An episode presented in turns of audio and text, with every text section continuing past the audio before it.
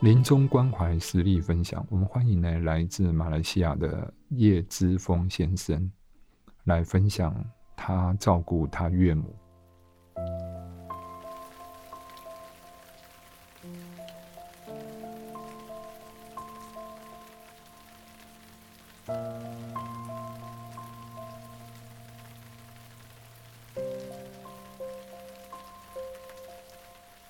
他岳母哎。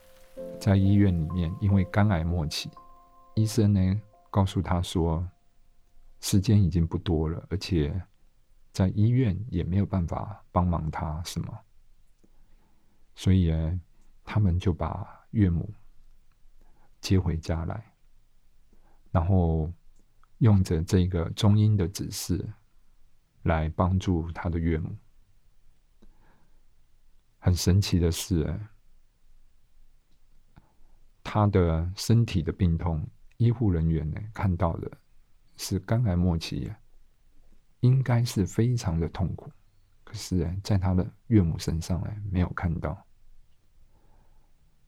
而使用的吗啡，耶，医院本来是想说三天的量，大概是给他七包吗啡。结果他们回到家，岳母十天的时间。只用了两包吗啡，所以呢，这些吗啡的用量呢，大概只有原来估计的十分之一。他们觉得太不可思议了，所以呢，我们来听听，呃，叶之峰师兄呢为我们分享他的故事，他的岳母的故事。好，谢谢，谢谢，大家好。呃，我是想分享一下我的岳母本啊，这是我本身的经历了。所以呃，其实我的岳母呢，她就是突然间就是有一天在家里晕倒了，过后我们就把她送去呃急救室。她在急救室那一边呢，其实她她的状况是属于在呃弥留的状况，医生说其实状况啊是不太好。所以叫我们要有心理的准备。他说最快是随时都会离开，最慢的话应该就是三天吧。所以我们当下就决定了要把岳母呃安排回家。所以在安排回家的过程里面，当天回到家过后，我们就开始在旁边为我的岳母诵念佛号。呃，过后呢，就是为他讲解这个活着就是迈向死亡的这个中医的指示，啊，为我的岳母开示。在这个过程里面呢，呃，我的印象非常的呃深刻的就是我的岳母从医院回来的那一刻，她的脸色都是很痛苦的，脸脸上的表情是很痛苦的，所以。我们就尽量的为他助念，为他诵念佛号，还有《阿弥陀经》，跟开示这个活着即是迈向死亡中阴的指示。当过了一天过后，呃，慢慢的，我的岳母的脸上的表情也开始展现了比较舒服、比较舒适的表情了。其实对我来讲，在这过程里面，让我的岳母。受益的，其实就是可能我们就是一直不断着在提醒他，让他呃清楚自己现在所面对的情况。其实《仁波切》这本书是非常好，为什么？它非常白话，它让我们非常容易懂，让我们知道我们当下这一刻我们所会面对到的是什么问题。呃，其实。佛法，我们本身每个人都知道，我们每个人都知道，我们要放下，要呃不执着。这个是我们常常佛教徒里面都会讲到的词语，只是讲当我们面对状况的时候，我们这些东西可能我们已经忘记了。所以《仁波切》这本书非常好，它是不断的在提醒我们要提起我们的正念，在中英指示里面。这一个他会提到，呃，善男子、善女人，呃，你快死了。其实他就是在提醒我们，接受你即将死亡接受你要放下你的身体，不要执着。所以，当我们在为临终者在讲解的时候，你的身体的某个部分，你的风大，慢慢的消融、消化，地大的分解。所以，这个就是要我们接受我们的身体正在的分解。这个就是要让我们提起我们的正念，让我们不会害怕。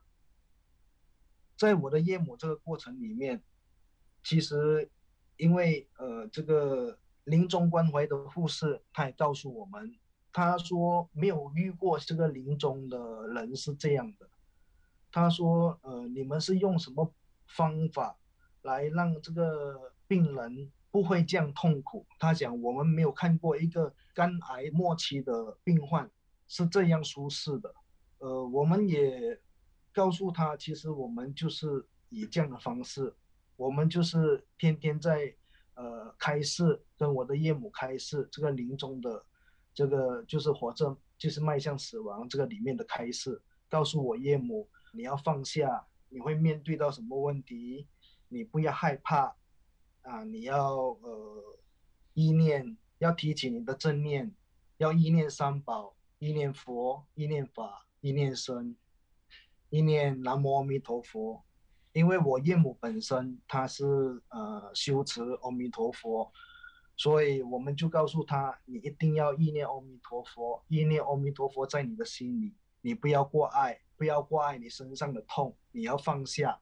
所以你现在一定要发菩提心，发菩提愿，要发愿往生西方极乐净土，趁愿再来广度一切有情众生。所以可能这样的。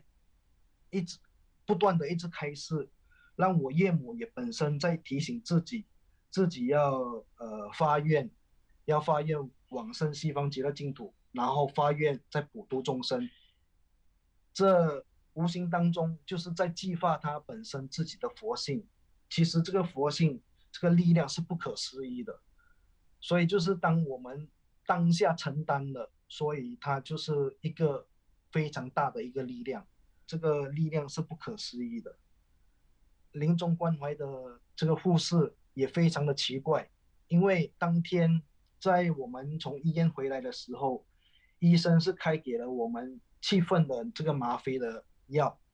他说最快三天啊，最迟三天过后，你可能这个病患会往生的，所以他是开了七份的药给我们。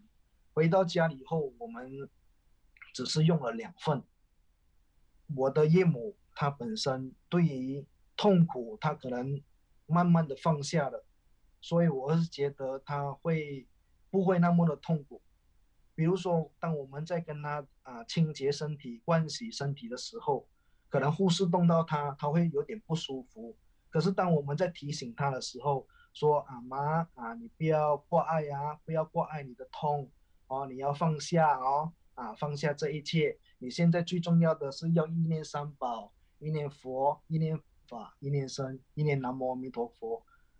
在当下那一刻，可能他又提醒他自己，所以他会比较的放松，比较的呃不会那样痛。